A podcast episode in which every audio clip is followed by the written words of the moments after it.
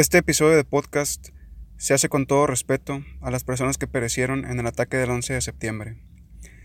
En ningún momento se busca dañar su imagen ni deshonrar su memoria. Gracias.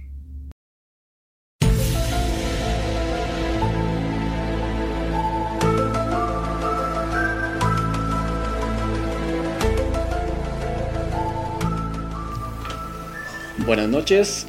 Hoy en Distrito Secreto les vamos a hablar un poquito sobre un suceso que marcó la historia prácticamente de la humanidad, que cambió la forma en que se ve la geopolítica, simplemente un- algo que modificó nuestra forma de vida.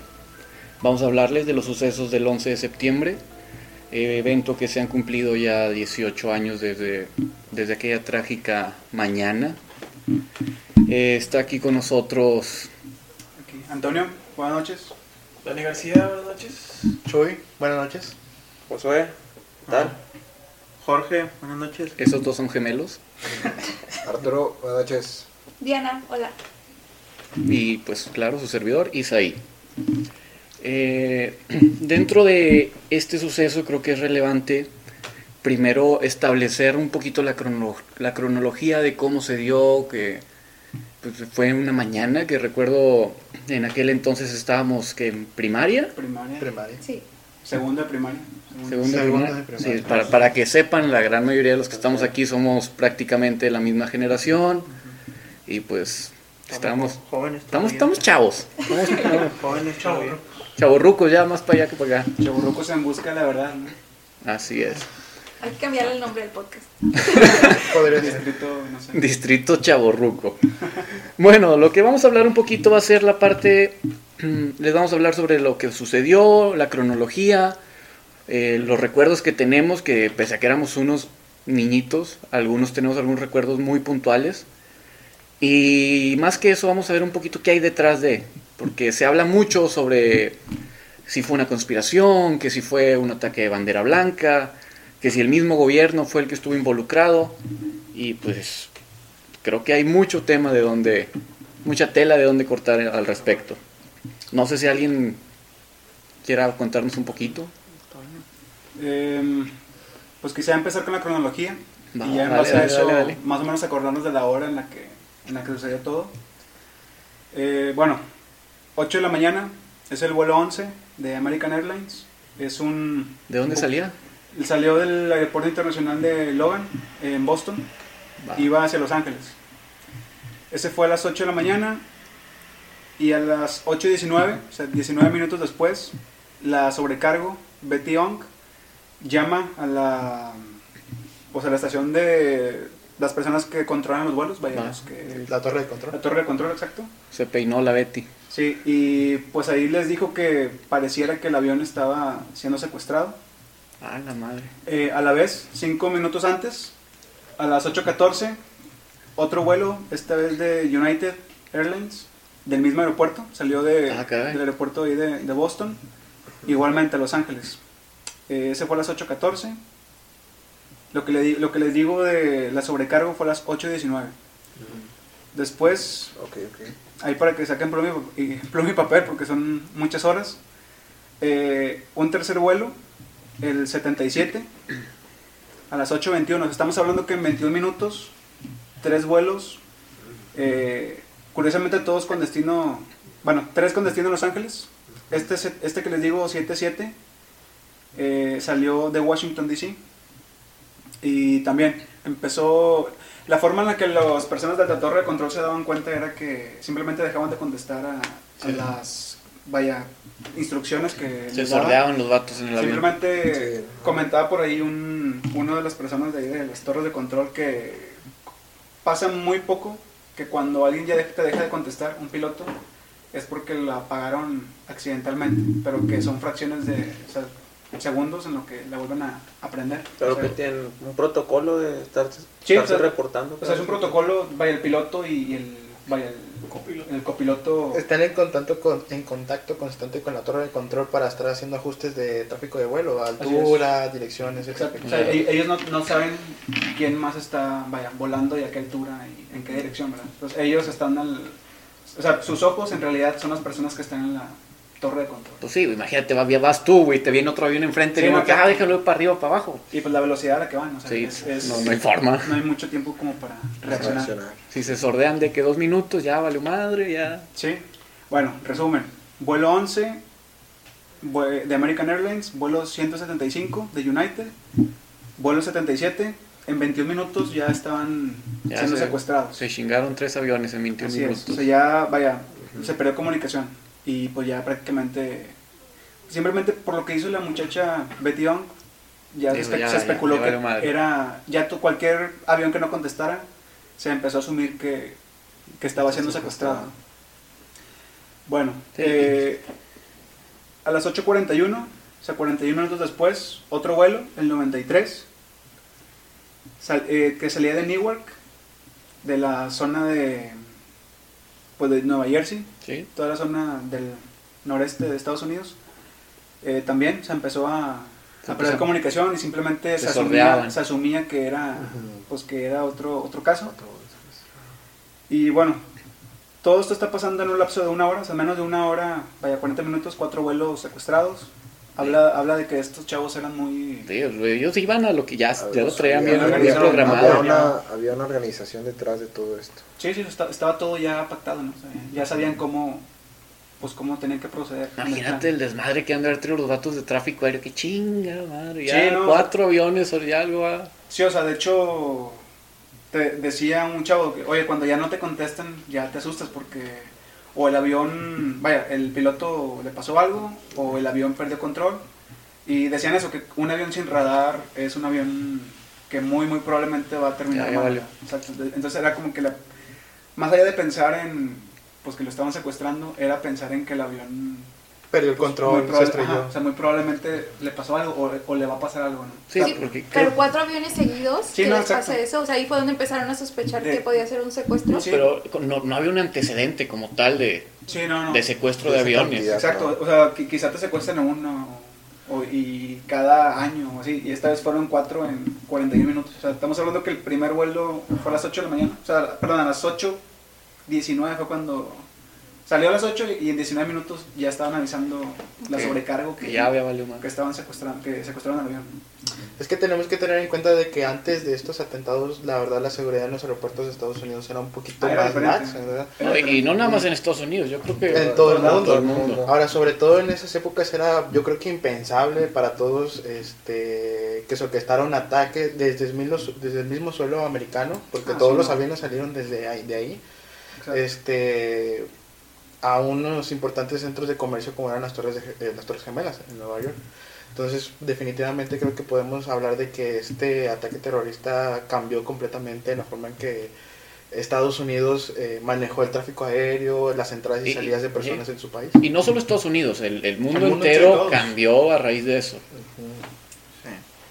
Bueno. Bueno, entonces, Pues- ¿cuántos vuelos van? ¿Cuatro? Van cuatro vuelos en 41 minutos. O sea, entre las 8, entre las 8 de la mañana a las 8.41 de la mañana, cuatro vuelos ya estaban Cada, cada diez minutos se andaban panchando Sí. un vuelo. Sí, eh, supongo aprovechaban la oportunidad para colarse a, a, pues vaya, a la parte delantera con los pilotos Sí. y pues Y sobres. empezar todo el despapaya. ¿no?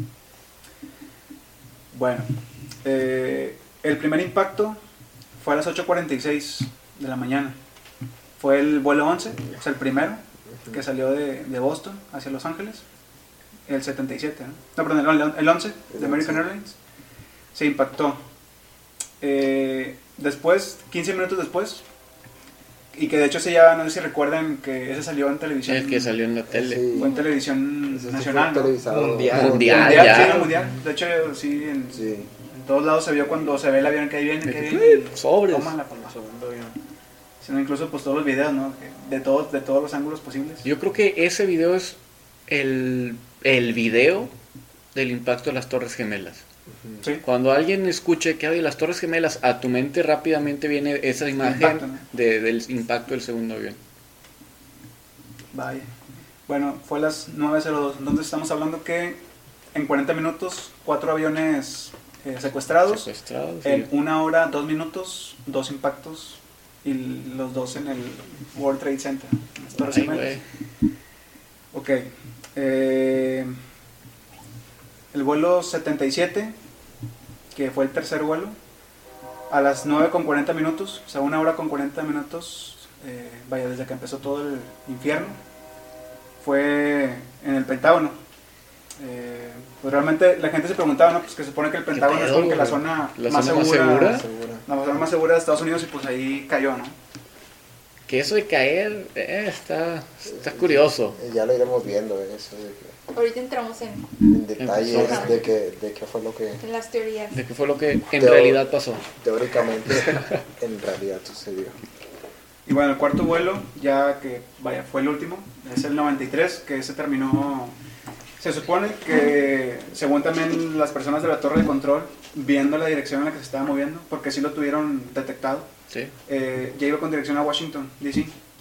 Y más allá de que salió de ahí, salió de la zona de Newark, iba hacia la zona de Washington y se supone que iba a la Casa Blanca. O sea, como que todo el mundo.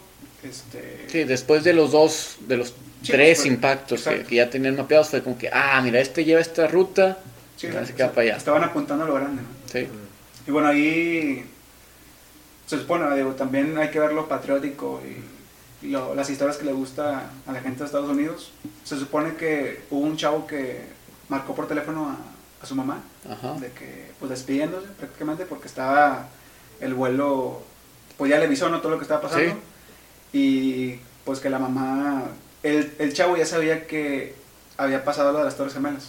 Ya. Entonces, pues ya como que sabía que iba Ah, ¿Para dónde iba todo? Ajá, sí. como que no, no sabía quizá en dónde iba a terminar la cosa, pero que Que sí sabía cómo, ¿no? cómo iba a acabar.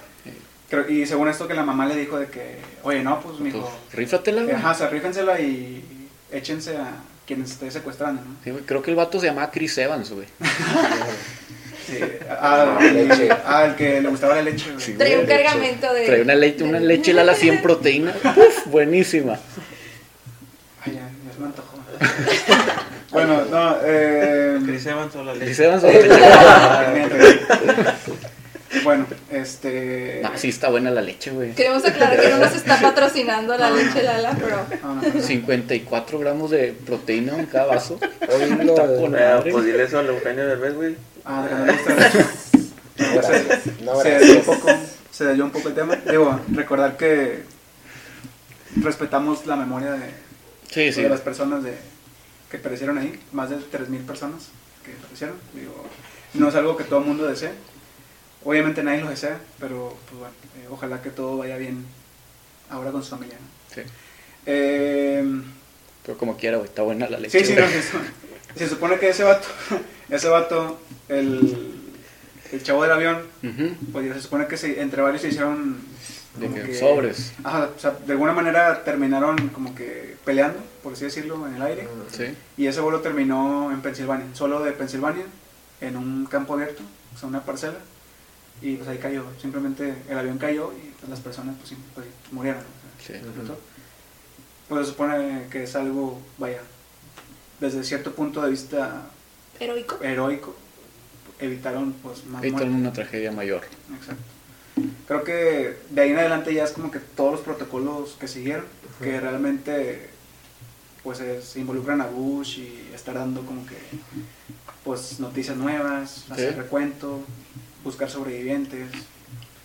En fin, todo, o sea, fue, fue un lapso, estamos hablando de prácticamente dos horas, menos de dos horas, En desde las que 8 de la mañana todo. hasta las 11 de la mañana, que fue todo el, Fue el todo. descontrol. Digo, no- nosotros estamos en Monterrey, creo que ya son dos horas más, ¿no? Entonces eran nuestras... Las 7 de la mañana. Las 6 de la mañana, 7 de la Sí. mañana aquí en Sí, Monterrey. De No hecho, sé, ustedes qué recuerden. Muchos de nosotros apenas nos estábamos preparando como que para ir a la escuela.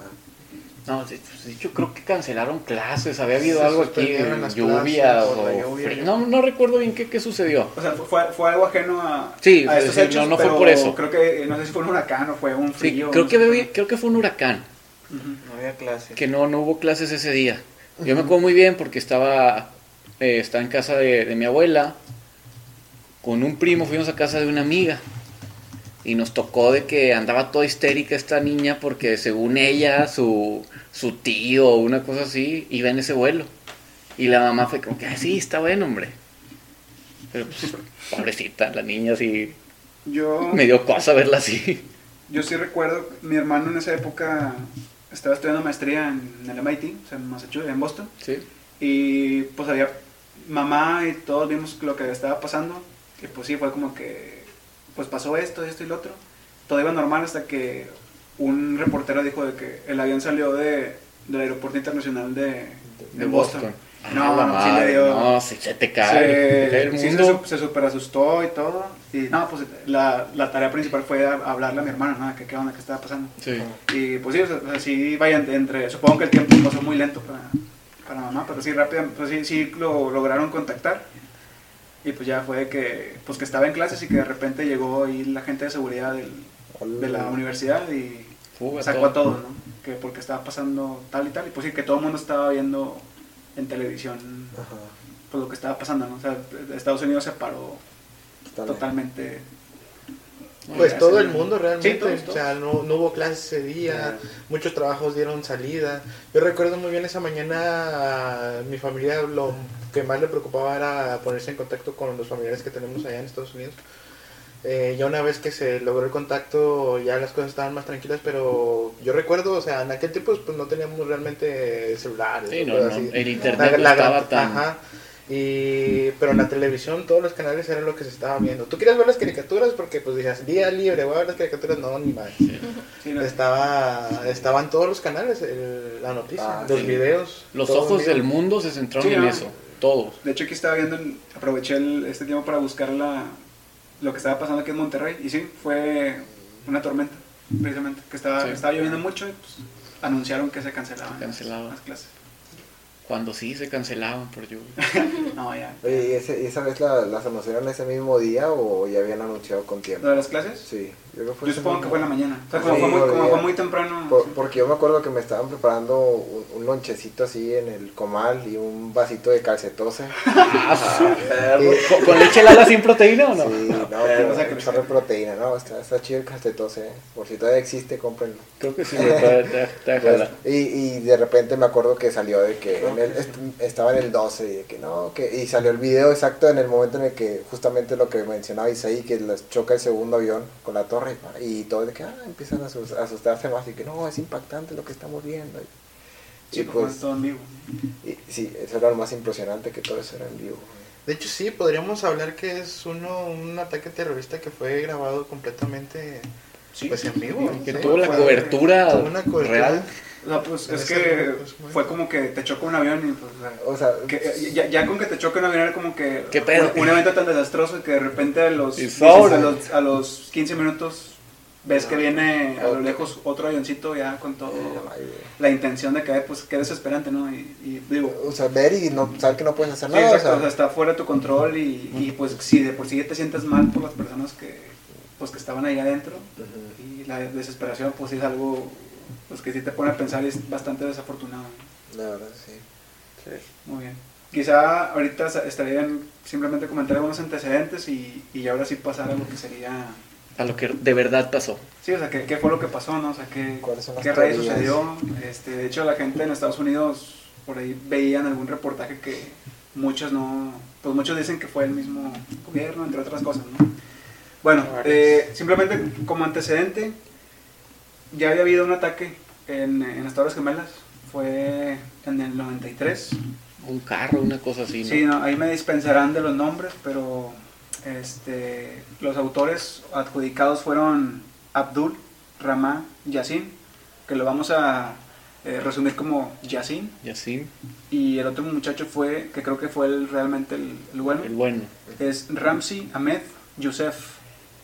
De hecho, este Youssef, eh, lo que comentaban ahorita de qué tan, qué tan fácil o qué tan difícil era entrar a Estados, Estados Unidos, Unidos. por eh, aire. Eh, ese chavo... Sí, la, la eh, historia de él es increíble lo que, Sí. lo que pasó. Ese chavo llegó al aeropuerto de Nueva York, ahí en la zona de Nueva Jersey.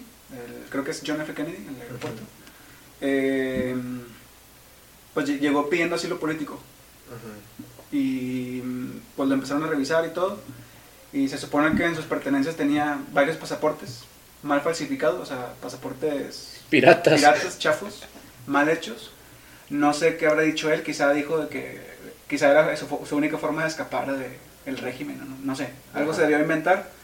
Y tenía, se supone, quizá no era claro, pero tenía información, datos, como tipo de recetas para, eh, pues Para para hacer bombas, ¿no? Para fabricar bombas. Entonces, pues no sé qué pasó ese día, pero el chiste es que logró, logró entrar. O sea, Le- pasó. O sea, le, le adjudicaron eh, citas para revisar su caso y por ende le dieron asilo pues, político. Asilo ¿no? político. Y pues durante ese tiempo, ese pequeño tiempo que estuvo en, vaya, en Estados Unidos, se armó un coche bomba y lo puso, lo puso ahí cerca del- de las Torres Gemelas. Y pues sí, explotó, pero solamente pues logró hacer un megapozo. ¿no? O sea, no, no- no le hizo, no le hizo nada a las torres, pero sí se armó ahí un, Un problema pues sí, de alcantarillado. Y, Oye, Sí. y o sea, sí, sí estuvo grande, pero no fue algo lo suficientemente o fuerte. sea, o sea, el vato pensaba que las estructuras estaban igual de débiles que en Medio Oriente. estructuras de cartón, güey. Güey, de- deja tú, o sea, ¿qué ha de haber pasado por la cabeza del güey que le dio, de que, que dijo, ah, sí, vamos a darle asilo político a este güey que trae un chingo de pasaportes, Sí, que el- trae para hacer bo Sí, es buena O gente, sea, güey, dale chance. De hecho, en la entrevista donde vi esto que pasó, el, uno de los, vaya, encargados de la Ajá. parte de arriba de Estados Unidos, decía que solamente le faltaba tener una playera que dijera... Soy terrorista. Soy terrorista, agárrenme. O sea, simplemente A la Hot fue, Bar. fue algo como que medio tonto, Ajá. o no sé qué pasó, pero... Pero es que estamos hablando de que eran en 93. En aquella época hubo una migración masiva Sí, de, de- de no solo de ellos, sino de, también de muchos países de Europa del Este posterior a la disolución de la Unión Soviética. Entonces era una Sí. situación relativamente común en los, en los aeropuertos de Estados Unidos. Sí, o sea, dejaban de pasar, como, como que se apiadaban, por así decirlo. Sí, pues que era una, una época complicada, con muchos, pues lo que decíais ahí también, lo de la, sí, pues la, el muro de Berlín que lo tumbaron. Sí. que Ahí la, pues la, pues supongo que la, la- el mismo problema que decía Chuy de pues, la Unión Soviética, entre otras cosas, pues llegaba gente de, De todos todos lados. lados. pues el problema. Muy bien, pues, este... Dado el antecedente que ya tenemos de un tipo que hace coches bomba, que le dejan entrar con fórmulas para hacer bombas, con pasaportes falsos, pues vaya, la versión oficial, que hasta eso no fue como tal una versión oficial, fue un, eh, mm, vaya, fue un recuento de qué fue lo que se supone que pasó, porque en ningún, en ningún lugar se manejó como una versión oficial, como la postura de, ah, sucedió esto, esto y después esto. Pues deja muchos como que huequitos o cabos sueltos que generaron una, una sensación en la gente de pues, insatisfacción, de que oye, pues pareciera que no me están contando toda la verdad, pareciera que no me están diciendo lo que de verdad pasó. Sí. Sí, Y es- la- Y es ahí donde empiezan a surgir un millón de teorías, cuestiones que pues, desde el punto de vista de cualquiera son aberrantes, que el- el- por ejemplo, de que el- la, la propia fuerza política del país planeó todo con algunos intereses. Y pues, creo que eso es lo que lo más interesante de este caso, que vamos a ver todo Sí. lo que se habla alrededor, que no, no, no se queda en, ah, bueno, fue un avión que chocó a las 8.05. sí, 8, 8, 46. 8.45 y otro que chocó 5 minutos. No, vamos a tratar de ver un poquito más el trasfondo de todo esto y qué fue lo que pasó. Sí, la, vaya, lo que, o la adjudicación de estos hechos, vaya, no quisiera llamarlo de forma oficial, pero que eh, fue lo que se estuvo propagando. Lo que se dijo. Lo que se dijo fue, este, otra vez, ahí la pronunciación, Yalid Sheikh Mohammed, vamos a ¿El Mo- resumirlo en Mohamed? Moha- en Mohammed. ¿El turco? Como el turco, no, no, el Mohammed. Era rayado, ¿no? Era rayado, se me hace. quién sabe, sí, se pasó de lanza. Eh, que llegó con Osama Bin Laden a darle la idea, ¿no? De qué era lo que estaba pasando. Y pues en esa época, vaya, Osama Bin Laden era de los que financiaban actos terroristas, ¿no? O sea, si le llegaban con una idea pues bastante loca o perturbadora o que atacara a mucha gente o cosas que a él lo beneficiaran, este, pues los financiaba, ¿no? Para él era sumamente importante que Estados Unidos, o entrar en batalla con, con Estados Unidos. Entonces supongo que pues el- al presentarle la idea a este señor, pues sí le Dijo, jalo. Halloween y pues ya le dio, este, pues darle, ¿no? Aquí tengo una lista de los, eh, los voy a mencionar rápidamente. Se supone que el plan original que era secuestrar 12 aviones. Todos los aviones debían ser aviones comerciales, Ujú. o sea, como realmente lo fue. Eh, y estaban en- tomados en cuenta 11, 11 edificios. Son las dos Torres Gemelas, que sí se dio, el Empire State de Nueva York, el Pentágono, que pues sí se, sí se dio, la Prudential Tower en Boston, la Casa Blanca obviamente, que se supone que el vuelo 93 era el que iba, Iba a para la Casa allá. Blanca, el Capitolio, que también está ahí en Washington DC, que creo que será en la película de Spider-Man. Diana no me. Sí sale, ¿no? Sí, creo que sí. Eh, la Torre Sears en Chicago. Ah, pues con razón cerró ese. Pues, ya quebró. De hecho, hablando de Spider-Man, tenían una, una escena ah, en las Torres en el Gemelas 2001, ¿no? La que de la tuvieron Maguire, que eliminar por, por Para- cuestiones políticas. Para que no sea Ajá. tan sensible, ¿no? Así Sí, es. A sí, la sí. madre. Otra, la US Bank Tower en Los Ángeles, la Pirámide de Transamérica, San Francisco, y el Columbia Center en Seattle. Entonces, pues eh, estamos hablando del año 1995, 96. O sea, eh, demasiado tiempo. Sí, o sea, no fue algo que, que se planeó de un mes para otro. Es algo Sí, que no, la idea surgió.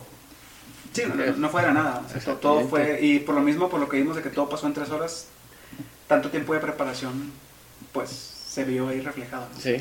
O sea, toda la organización, entre comillas, perfecta que tuvieron estos chavos, pues sí. De hecho, se, est- o sea, estiman que la cantidad de dinero que se debe haber gastado para preparar un ataque de esa magnitud fue aproximadamente de medio millón de dólares. O sea, ¿y dónde sacas tanto dinero? güey? Pues, Pues no, no, es No, que, pues, Osama que Bin Osama Laden. Bin Laden. o sea, no Era- había era dealer de eso, Era güey. el dealer, era el que daba el Era, presupuesto. era el que controlaba los campos de opio de Afganistán. Sí, no, de hecho, Que de hecho, eso es una de las. de lo que está detrás de las teorías. Que una de las cosas por las que se planteaba el invadir Afganistán. Pues de hecho se invadió y hay muchas teorías actualmente de que en estos tiempos en los que estuvo el ejército americano allá en Afganistán era quien controlaba los campos de opio. sí. Porque al principio eran los talibanes, pero posterior a la guerra del Golfo se supone que los de la CIA fueron los que mandaban ahí. Se supone. Bueno, Mira, para, Está, está curioso. Porque por, por las fechas, que desde qué, 96. Sí, bueno, to- todo empezó, el primer atentado oficial contra las Torres Gemelas fue en el 93. en el 93. Este chavo, Yusef, el del carro, bueno, El del coche, coche bomba. Una furgoneta, era de esas tipo van, Como la de Volver al Futuro, donde matan a, al Doc. ándale como esas, como los, ¿cómo se llaman? Los libios, ¿no? Los libios, güey. Yo creo que deberíamos empezar a hablar de, de las conspiraciones.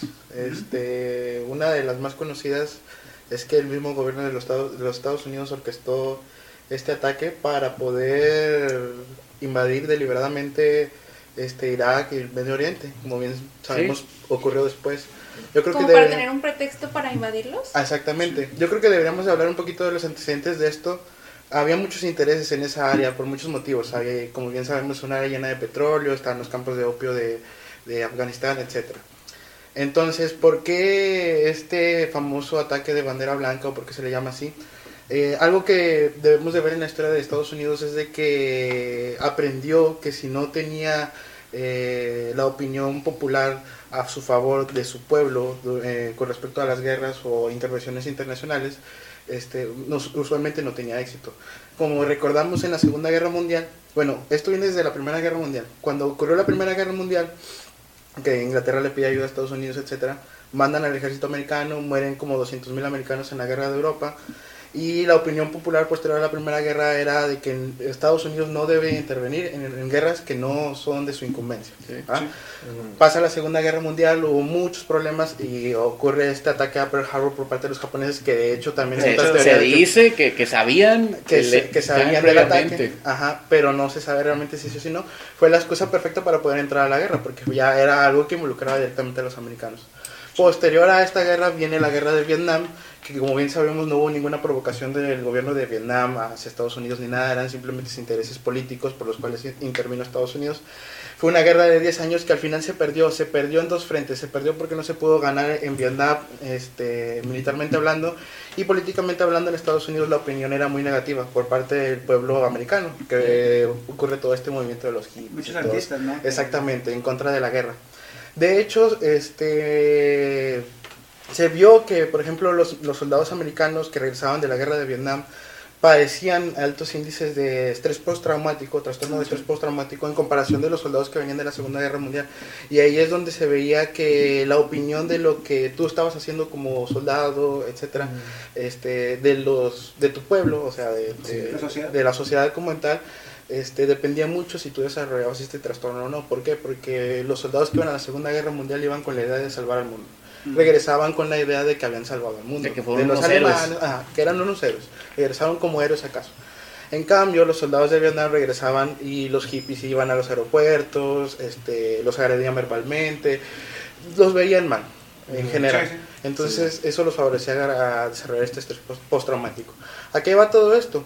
Que si nos vemos, Estados Unidos a través de su historia aprendió que necesitaba la, la opinión de su pueblo para poder ejercer alguna fuerza o alguna intervención militar o política fuera de su país. necesitaban algo que los incitara Exactamente, que es una, a de, probar. es una de las principales bases de esta teoría conspirativa que indica que precisamente eso fue este ataque de las Torres Gemelas.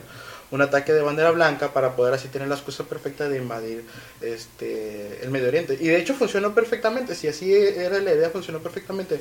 Yo creo que todos recordamos videos de los bomberos este, recogiendo escombros, gente cuando estaba ayudando a las personas que estaban en los escombros, y muchas de ellas, de esas personas se referían en esos momentos de que no sabían quién era, pero querían saber quién era el responsable de estos ataques para poder ir y hacerles la guerra. De hecho, ya desde ese momento muchos estaban diciendo en las calles que eso había sido obra de terroristas árabes y que tenían que ir a hacerles la guerra a ellos. De hecho, respecto a eso, vaya, sobre la misma teoría de que fue el mismo gobierno, y que hubo mucho, eh, vaya, participación o de que muchas autoridades, vaya, FBI, CIA, Estaban. que todos estaban enterados. Eh, pasó que estos chavos, eh, Yusef y Yassin, los primeros, los del primer atentado en... Sí, Mohamed no. Sí, no, no, no, no. Esos chavos anduvieron como que dando la vuelta por varios lados en el mundo, bueno, en la parte oriente, y llegaron a las Filipinas. Y en las Filipinas estaban haciendo pruebas, simplemente como que... eh, Chocaban yo- aviones, sí, sí, digo. o sea, yo- Yosef era como que el bueno, era el, el que sabía cómo hacer las bombas, cómo moverse. Vaya, fue el, el que les digo que entró de una manera muy tonta a Estados Unidos. Sí. Eh, agarró a este chavo a Yacine, que era un amiguito de la infancia. Un vato Y- que andaba de que. Sí, sí, "Vente, le digo, oye, oye, ¿qué bombas". onda? ¿Quieres aprender a hacer bombas? No, Halloween, no, pues ahora Sobres. Eh, y pues ya fue como que empezaron a, fue como que su aprendiz y se fueron a las Filipinas y ya empezaron ahí en un departamento, empezaron a hacer pruebas. Era como una especie de cocina. Ellos Que decían, Breaking Bad y la. sí, sí, no, de hecho sí, Joseph le llamaba a hacer chocolate. Lo van a cocinar. Ah, estaban sí, cocinando. sí. Sí, o sea, que, que hacer bombas era como, era, vamos a hacer chocolates, era como que la forma de decir que vamos a hacer El bombas. código secreto. Sí, eh, en una ocasión creo que tuvieron una explosión por accidente. O sea, se hizo una explosión ahí en el departamento donde vivían. Obviamente llamó la atención de pues, las autoridades. Llegó la poli. Estos chavos huyeron, ¿verdad? O sea, simplemente no les convenía Pues no. que estuvieran ahí. Pero resulta que ahí se quedó una laptop. Este, no me acuerdo si era Toshiba, HP, no me acuerdo qué decía. El chiste es que... Era China, güey. Sí, no, no, no tengo idea. El chiste es que en, en esa laptop estaba ya toda la información pues premeditada de todo, Todo lo que iba a plan. pasar. De hecho, eh, según esta fuente, ellos dos eran los principales, este, vaya, los de la idea, Ajá. y el señor Mohammed era el- como que el tercero del grupo. Era como que los dos chavos tenían la idea, con- buscaron a alguien como que medianamente mayor, que era ese señor Mohammed.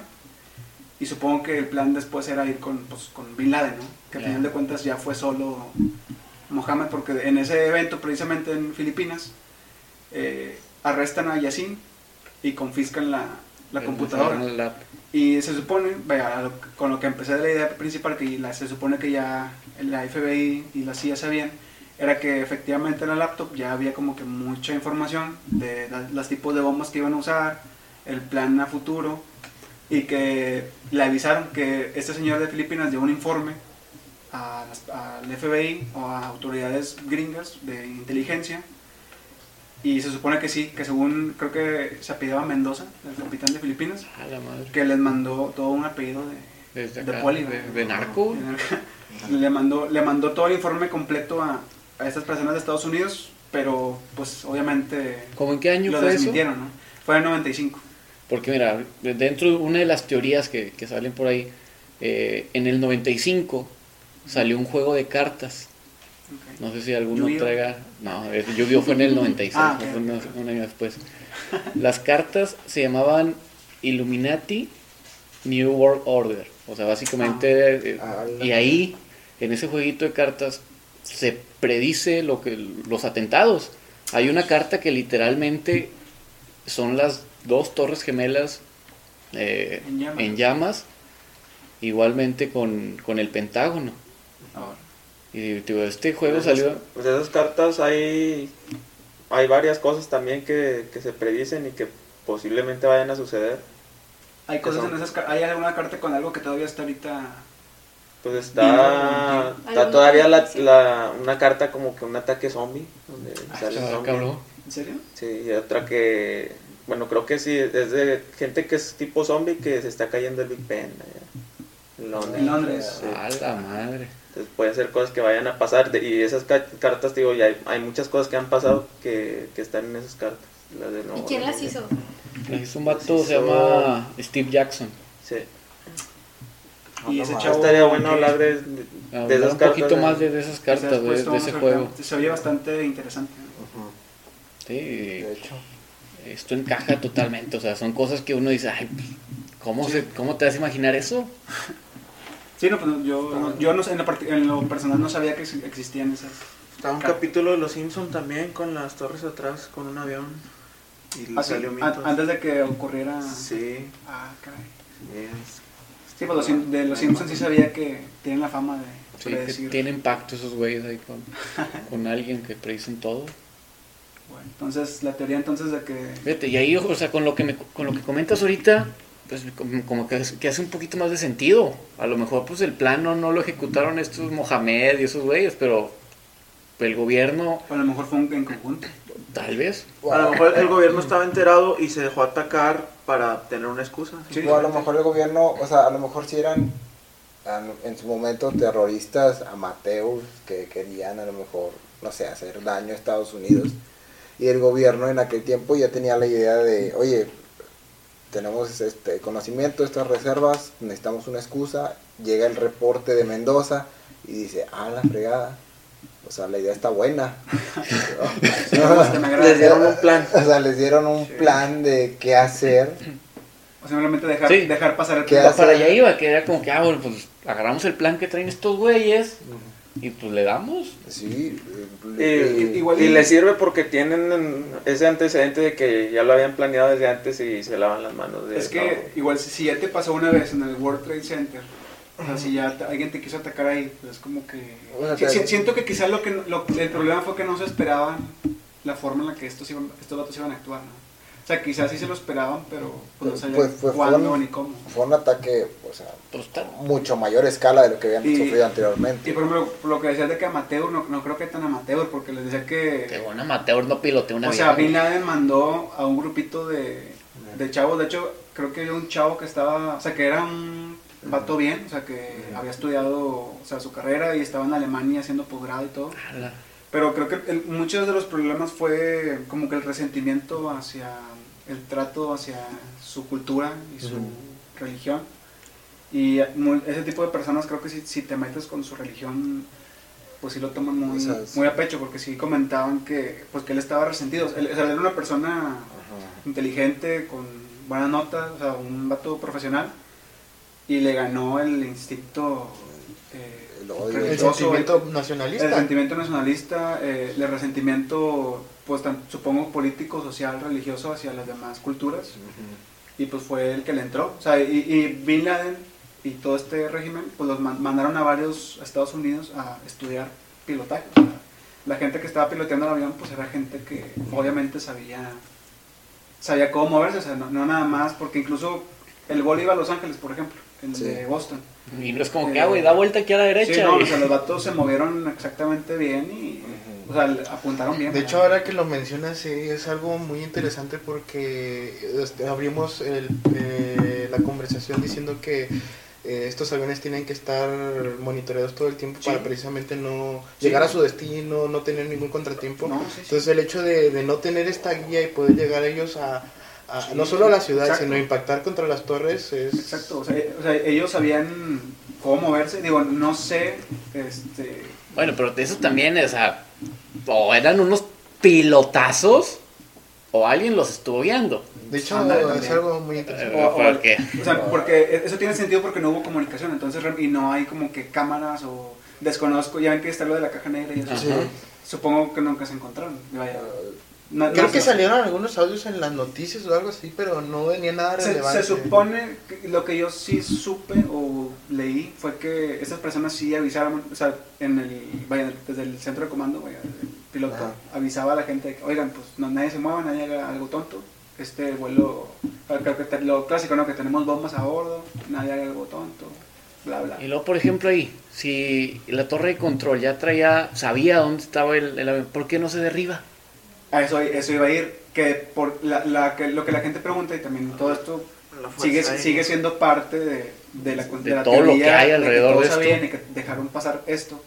Fue que se avisaron, o sea, durante todo este lapso que les dije hace rato, de, desde las 8 de la mañana Hasta hasta, las las 10, 8.41, fue. que fue los cuatro aviones secuestrados, pues de perdido vete por el vuelo 11, ¿no? O sea, de perdido De- el primer... Si, tumba si- uno, si güey. ya, si ya viste que, o si ya te confirmaron que el vuelo fue secuestrado, tuviste, que fue a las 8.19, que habló la sobrecarga. Ajá. O sea, tuviste de las 8.19 a las 8.46. ¿Cuánto es media hora? O sea, tuviste media hora para que obviamente yo quisiera suponer que los cazas gringos de la Fuerza Aérea Podrían alcanzarlo son fácilmente. son sí. súper rápidos, ¿no? Sí, y aparte, pues está Washington ahí En corto. en, en cor- en corto, ¿no? O sea, si, la, si el protocolo hubiese sido de tal forma, oye, pues secuestraron el avión, hay gente en peligro. Pero pues es que es lo que hablábamos, o sea, no había protocolos. También, cómo actuar. Y es que ese, Sí. ese- eso es lo otro, o sea que en un lado, o sea, la de un lado de la balanza es como que, oye, pero porque si tienes como que armas superpoderosas o herramientas, en este caso aviones, casas, que pueden hacer algo súper rápido, ¿por qué no los usas?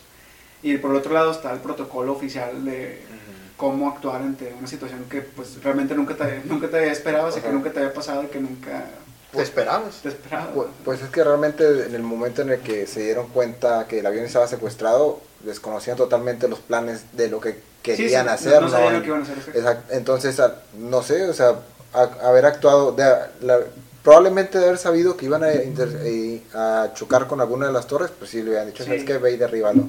Exacto. O sea, anteponiendo pues el hecho de que eran más vías las de las torres, pero pues el hecho de no saber, yo creo que la ética dijo, no, pues vamos a tratar de cuidar las vías que van en ese avión Exacto. y vamos a esperar a ver qué resolución tiene. Chocaron con la torre, bueno, no sabían que iba a suceder. Ahora, lo que sí es de llamarse la atención es de que hay un lapso de 15 minutos entre que un avión choca y el segundo choca, ¿no? Eso sí. En ese lapso de 15 minutos ya sabes las intenciones que tienen esos aviones tumbas. secuestrados. ¿verdad? Ahí sí es un área medio nublosa que se presta mucho. Y, y todos y todas las torres de control entre ellas, o sea, entre la zona esta Ajá. noreste, o sea, se hablaban en- o sea, del aeropuerto de Boston al de Sí. Nueva Jersey, Nueva York, a Pensilvania, o sea, todas las torres del control se les avisó y todos estaban búsquenme el, búsquenme el 93, búsquenme el 175, búsquenme el 11, eh, búsquenme el 77, o sea, se supone que todos eh, estaba este pasando la voz, estaba pasando la voz y se tardó mucho tiempo eh, la fuerza aérea igual y aquí mientras busco Ajá. la hora oficial en la que salió Ah, bueno. los primeros casos, porque sí salieron casas, pero pues salieron ya Ay, ya, ya estaba llegando demasiado tarde, Ahora, hay, hay muchas, hay otros datos que también refuerzan la teoría de que ¿Tú tienes otros datos? Como- como López Obrador, otros datos como, como como, López, como López Obrador. Déjame, hago, dinos, dinos. déjame hago unas pausas ahí interesantes para que le metan unas Una risillas. risa de que... ¡ah! Igual ya, antes- ya, ya no es para cerrar el tema. O sea, a las, hasta las 9, perdón, a las... ¿Qué fue? ¿Qué fue? ¿Qué fue? A las 9... Bueno, deja, deja que el peje de otros Sí, a ver, otro, por favor. Bueno, eh, bueno, primero como un dato interesante, hasta ahora 2019 solamente el 60% de todas las víctimas han sido identificadas, o sea, de 2.753 personas que murieron, solamente 1644 han sido identificados, o sea, 18 años y no han podido, Cabrón. o sea, hay gente que no saben quién es, que, o sea, que Pues no- que también a lo mejor hubo gente que prácticamente se deshizo, ¿no? Digo, pues fue una explosión. Pues todas las personas que se Bueno. incineraron completamente. enterrados. Ahora, también. para, para allá voy. El hecho de que un avión chocara eh, en una torre que estaba preparada para resistir impactos muchísimo más grandes y que se derribara de la manera en la que se derribó, Pues eso está, está curioso, está rarito, ¿eh? Porque ca- prácticamente la torre cayó sobre sí misma. sí, no, o sea, no, no se fue hacia un lado, no, o sea, no, se, no se venció hacia... Se fue cayendo primero, o sea, de, arriba hacia abajo. Primero Vale. los, Justamente como, como se, los hace- dinamitan. como se hacen los, los, Los derrumbes, ¿no? los derrumbes controlados de edificios. A, lo, a lo mejor los pilotos eran una chingonada, güey, de pilotos. Y, ah, mira, te toque pegar entre el piso 5 y el 8 para que se caiga de arriba para abajo. Ahora, el cuánto, o sea, ¿qué, qué te gusta que, o sea, qué explicaciones les podría dar? ¿Que metieron dinamita en el avión? No, o sea, no es posible. No lo sé, Rick. O sea, ¿cómo meterías, no sé, la cantidad suficiente de Cada- dinamita para, para derribar una torre? Cada piso debió haber tenido algo de dinamita en las columnas. Sí, Ajá. pues, Y, y estar programadas para la Sí, secuencia van también. derribando desde arriba hacia abajo. Pero, por ejemplo, o sea, ahí se estipula que la misma gente estadounidense puso bombas o que igual hubo gente infiltrada de Mira. Al Qaeda. Mira, aquí está el que era el dueño, bueno, que es el que era el dueño de las torres, Larry Silverstein, compró las torres por 2.275 millones de dólares y justamente el día que fue el atentado no fue a trabajar. Iba todo, todo no Todo. faltaba ningún día al trabajo, nada más ese día decidió no ir a trabajar y meses antes A lo mejor. aseguró las, las, las torres en cualquier caso de algún siniestro, incluyendo ataques terroristas. Que de hecho es algo muy curioso porque asegurar tus torres contra un ataque terrorista en aquel tiempo era con pues algo muy extraño. Bueno, era, era, era tirar el dinero a la basura. De hecho, Arturo, Arturo nos contó ahorita hace rato algo que también se asocia mucho y ya me dio miedo a este vato. A ver, A ver, que Arturo. aseguró su carro o, para accidentes de atropellar que se muriera un vato. Es que uno nunca sabe. Muy güey, o bueno, sea, el tiro, si ven por ahí un... ¿Qué es un Eh, SIF? Es un, es, es un, este, ¿cómo se llama? Un Suzuki, Su-. Un Suzuki. El tiro tiene un Suzuki negro, Suzuki cuidado. eh. negro con un banquetazo ahí marcado. Con un negro. Con un negro manejando, cuidado. Este, cuidado ahí porque está asegurado contra atropellados. Y, pues, si te atropella, lo siento. Oye, ¿por qué hacen eso, güey? No, no, es está bien que se asegure, güey. Uno bien. realmente nunca sabe, güey. No, o sea, cierto, tú puedes ir manejando bien, bien, bien Agustín y luego de repente se te atraviesa un vato y... Tiene sí. mentalidad de terrorista. Eso Pero pensaban, sí. güey. Tú puedes ir controlar, secuestrando un avión y de repente se te, se te El atraviesa gobierno una de Estados. Unidos, si se, cuando, si se topan a este vato pidiendo la visa, aguas. El tiro, ¿eh? Ok. O asilo político. Así lo político con 10 pasaportes falsos y. No, ya no creo que suceda después de lo que pasó ya. Sí, no, te corren, Los, protocolos obviamente, y es por eso que ya son totalmente difíciles y por eso ahora se batalla mucho para que a uno como extranjero le den visa o permiso para andar allá. Claro que no era como que estuviera muy fácil antes, pero Sí, no, ahora para nada. O sea, simplemente si antes era difícil, ahora es pues Sí, pero ultra recontra complicado. fueron varias cosas que estuvieron alrededor de, de todo este suceso. Una que menciona, que acaba de mencionar Josué, lo del el dueño que no fue a trabajar ese día, que curiosamente todo, las aseguró. ajá, porque fueron un mes o dos meses antes cuando firmó el, Fueron meses, la o sea, póliza del seguro. de Desconozco si fueron, o sea, no, no fue el año, fueron De unos de medio tres a seis de- meses. Ajá, menos de medio año. Curiosamente, ah, déjame, déjame le pongo un seguro contra ataque terrorista. Vaya. Sí. Ok. Sí, o sea, no, no, no, yo al menos Ta- no. También hay que decir que si hubo gente que se salvó por algún milagro de Dios de que por ahí llegó que, una persona que Llegó se, tarde. se le ensuciaron los zapatos De hecho, sí leí una historia que, que según ese día un chavo se levantó tarde o algo así, o se le perdió algo, no sé. Y que cuando iba en camino pasó eso, pues ya. ya O no como. Michael Jackson. O sea, yo, yo por eso, yo creo que eso sí era algo sabido entre la élite o no sé, ciertos grupos de Estados Unidos, porque dicen que Michael Jackson tenía una cita ese día en las Torres Gemelas y supuestamente se quedó dormido y no fue. Porque un día antes lo visitó su mamá y se quedaron despiertos hasta muy tarde. O sea, y se quedó dormido. ¿Cómo se va a quedar dormido? O sea, Sí, yo sí. creo que no tiene sentido. Este, y perdió esa O cita. tal o vez sea, fue no- mucha suerte, no no sé. Sí. Sí, bueno, o sea, lo ven así como que fue mucha suerte, pero Quédate Como- dormido, quédate dormido. Es como, es como cuando el niño. No vayas mañana. Es como cuando el niño callado del salón te dice que vayas al baño.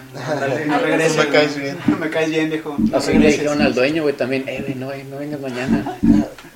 Vaya, hay, hay muchas, hay muchas coincidencias en ese caso. Sí, por le ejemplo. puede. Yo creo que de algo que no hemos hablado es las motivaciones que podía tener el gobierno para... Estados Unidos. Ajá. Quizá el, la pérdida del. Vaya, el- la atención mundial.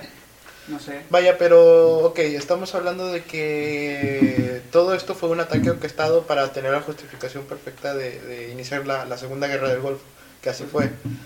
Entonces, ¿qué intereses tenía el gobierno americano para iniciar esta guerra? Pues creo que involucrado está el. el- quizá las armas, el uso de las armas. El petróleo, La- el petróleo petróleo. de cajón. El petróleo, sí. Y de hecho, esa esa es una de las bases más importantes de esta teoría, porque supuestamente, bueno, es bien sabido que Bush en aquel entonces tenía este campos petrolíferos en Texas. sí.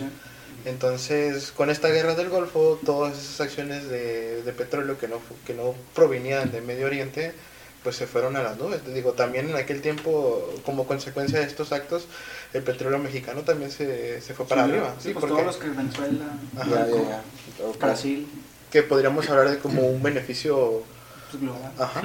Eh, Igual, igual eso también te pone a pensar que hasta también personas no de Estados Unidos tenían intereses tenían ahí. intereses tal vez, ¿no? Digo, no sé, digo, si ya estamos conspirando o, o teoría, hablando de teoría, pues quizá había demás, no solo Estados Unidos, sino O sea, más gente interesada en, en que sucediera eso, ¿no? No sé. e- ese es por una parte. Lo otro es el mercado de las drogas. O sea, el hecho de que en Afganistán habían los campos de opio, los campos de amapola, que de hecho hay gente que dice que desde la Casi nada. ocupación de Estados Unidos empezaron a crecer la cantidad de cultivos de amapola en Afganistán. Entonces, eso nos hace creer que desde alguna parte del mismo gobierno se controla la cuestión de la producción de las drogas para consumo en Estados, en Estados Unidos, de hecho. O sea, que aparentemente ellos son los primeros en decir, no, aquí no, drogas No, no. no drogas. sí. Sí. Y, pero pues, o sea, es, es muy extraño ciertas cosas que ocurren inclusive aquí en México, ¿no? Sí. Exactamente.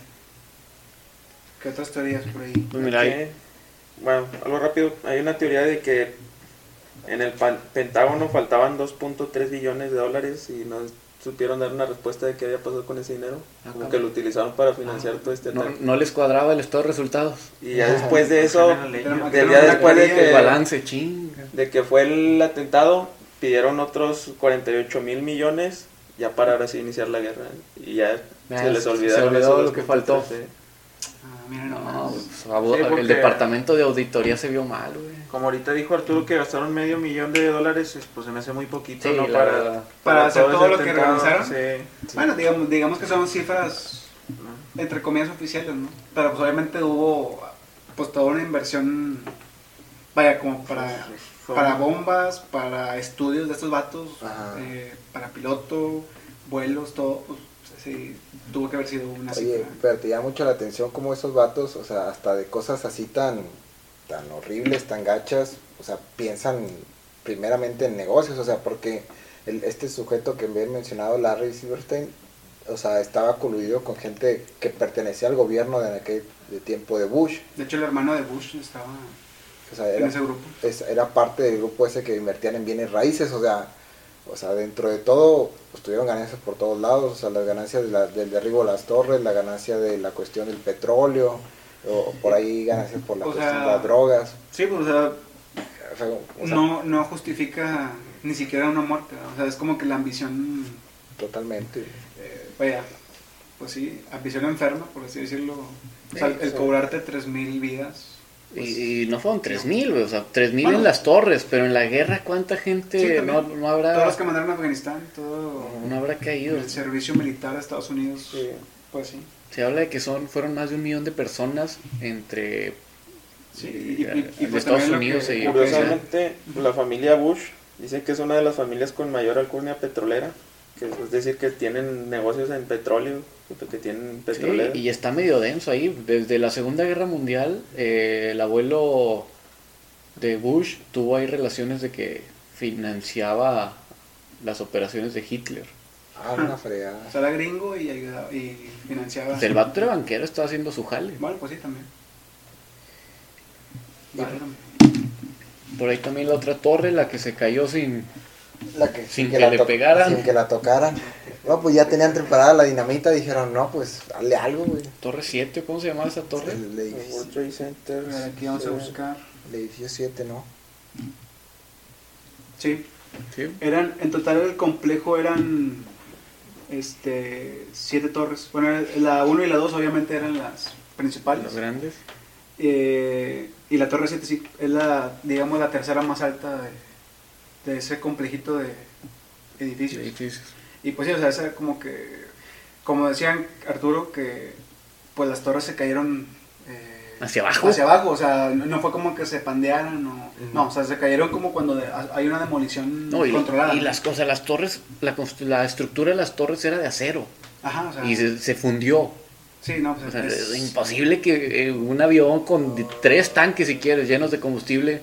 O sea, pero el, o sea, el, mismo, fue, el mismo fuego no es posible que funda el, el, el acero de esa manera. ¿no? Y bueno, por ejemplo, la torre 7 sí se ve que está algo alejada de, de esas torres. Digo, se hubiera caído si la, si la torre 1 se hubiera pandeado, se hubiera caído Sobre ella. sobre ella, ¿no?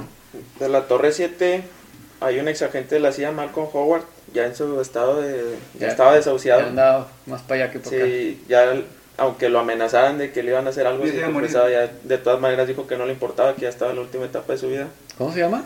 Malcolm Howard eh, confesó que para la Torre 7 ya tenían planeado demolerla, ya era una demol- demolición controlada y que tenían contemplado hacerlas cuando no hubiera nadie de gente. Y de hecho dijo que celebraron cuando dijeron que se demolió sin daños a terceros, pero ya viendo las noticias dijeron que fue, que fue todo lo contrario. Sí, pues, la gente que quizá iba pasando algo. Sí, pues, aprovechaban el momento de que todo el mundo estaba sobre las torres. Ah, no, pues están cayendo. Ah, pues túmbala, güey. Sí, sí, eh, hallaron el momento. Vaya, perfecto. Sí, y una oportunidad. Y luego cuando el segundo avión choca la segunda torre, güey. O sea, la primera ya la había chocado un avión y seguía parada y luego llega el segundo avión y se caen las dos. O sea, ¿por qué? Si la otra ya había aguantado mucho tiempo con el avión ahí. A lo mejor el piloto del segundo Ah, avión sí. era el chido, güey. Era el que sí le atinó a. Sí. Al detonador. a donde era. Sí, Sí no. le picó al detonador antes de Sí, chocar. porque digo, la primera ya había durado un buen rato ahí con el avión y no se había caído, güey. Llega el segundo avión y de repente se caen las dos torres. Están muy muchas cosas Muchas raras ahí cosas adentro. Extrañas. De hecho, también hay, hay estudios que indican, bueno, reportes que indican que no hubo ningún avión que se estrellara en el Pentágono. O sea, que probablemente pudo haber sido un misil, pero el avión no, o sea, no hubo un avión que se estrellara en el Pentágono.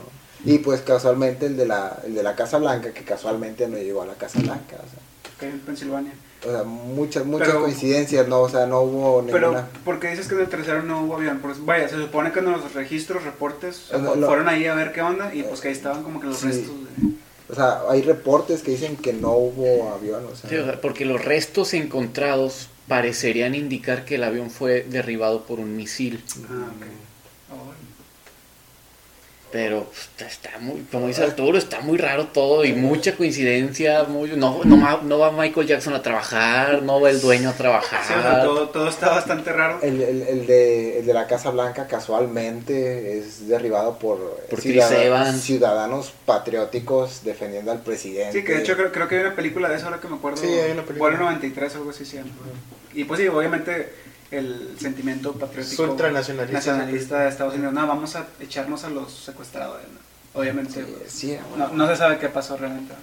Bueno, para el dato que decía Jorge, para tenerlo bien seguro, el primer avión, eh, vaya, el de la Torre Sur, chocó a las 8.46, se cayó hasta las 9.59, o sea, fueron una hora y cuarto que duró Incendiando. incendiándose. Y el otro, el, la de la Torre Norte, chocó a las 9.02, a las 9.02 de la mañana, se cayó a las 10 y media, 10.28. Como una hora, Fue igual, como, igual como, como una hora 25, casi una hora y una hora y media casi. Pues similar, pero pues en promedio pues una hora, una hora, y- una hora veinte. Y pues Vaya. todo esto ha dejado pues ciertos eh, ciertos resultados que afectan diariamente nuestras vidas como el hecho de que la seguridad ahora la seguridad aeroportuaria es muchísimo muchísimo más eh, estricta. Y pues ahora el hecho de que no sé a- a- ahora sí que esto es esa percepción de cada uno parecía que ahora Estados Unidos es la policía del mundo. Sí, pues es- es- siempre es lo que dicen, lo que siempre quieren meter la nariz. O sea, o- o- en aquel momento era como que ya habían perdido la, la importancia que tenían por todo, o sea, Sí, o sea, la- desde la Guerra Fría ya no era... La situación geopolítica del mundo estaba entre comillas estable, no Sí. había un problema mayor, se había Sí. acabado Guerra Fría, caída muro de Berlín, todo estaba en orden. En equilibrio. Bueno, convengamos que antes del ataque de las Torres Gemelas, lo de los ataques terroristas no era algo muy común. Y ahora creo que en estos últimos años, desde ese Claro, ataque ¿no? para acá, eh, muchas guerras, muchos conflictos, no solo americanos, sino de otros países, se han justificado en pro de esta guerra contra el terrorismo. Sí. El Pues- ejemplo más común que ten- bueno, más reciente que tenemos es el de Siria. O sea, el hecho de que estén, Armas químicas. pues sí, el, el- Pues sí, de hecho también una de las justificaciones para invadir Irak fue que estaban buscando armas de destrucción masiva, que nunca encontraron, hasta Sí. donde se sabe. sí. Y ahorita en Siria está el hecho de, el grupo este, ¿cómo se llama? Mm, ISIS. ISIS. ISIS. y la, la necesidad de, de buscarlos y hacerles justicia. Entonces ahí está la... Y casualmente Siria también es un país con mucho petróleo, entonces Todo está de la mano. todo va de la mano, o sea, pareciera que las cosas están arregladas para que así sean. Bueno, pues, no sé, conclusiones. Conclusiones, ya finales. finales para esto, porque ya se está alargando un poquito, pues fue algo un hecho lamentable, creo que todos estamos de acuerdo con eso. Sí, pues fue un hito, ¿no? Un antes y un después Así de, es. vaya, cómo percibir, pues, este tipo de acciones, vaya, em, cómo reaccionar, cómo... O sea, no, no, no hubo palabras creo en su momento para... No, no había un antecedente, Describir, no, ¿no? había algo que, bueno, que pudieras hacer esa comparativa. Simplemente fue algo que cambió la forma de, de ver la seguridad nacional y que como tal gener- creó el concepto en, en Estados Unidos de seguridad nacional. De hecho, ese sí es, es una consecuencia muy remarcable, ya que Estados Unidos estaba abriendo poco a poco las puertas al mundo, este, recibía cada vez más este, extranjeros y a raíz de ese ataque hubo un sentimiento en la población ultranacionalista en evitar todo lo que fuera extranjero.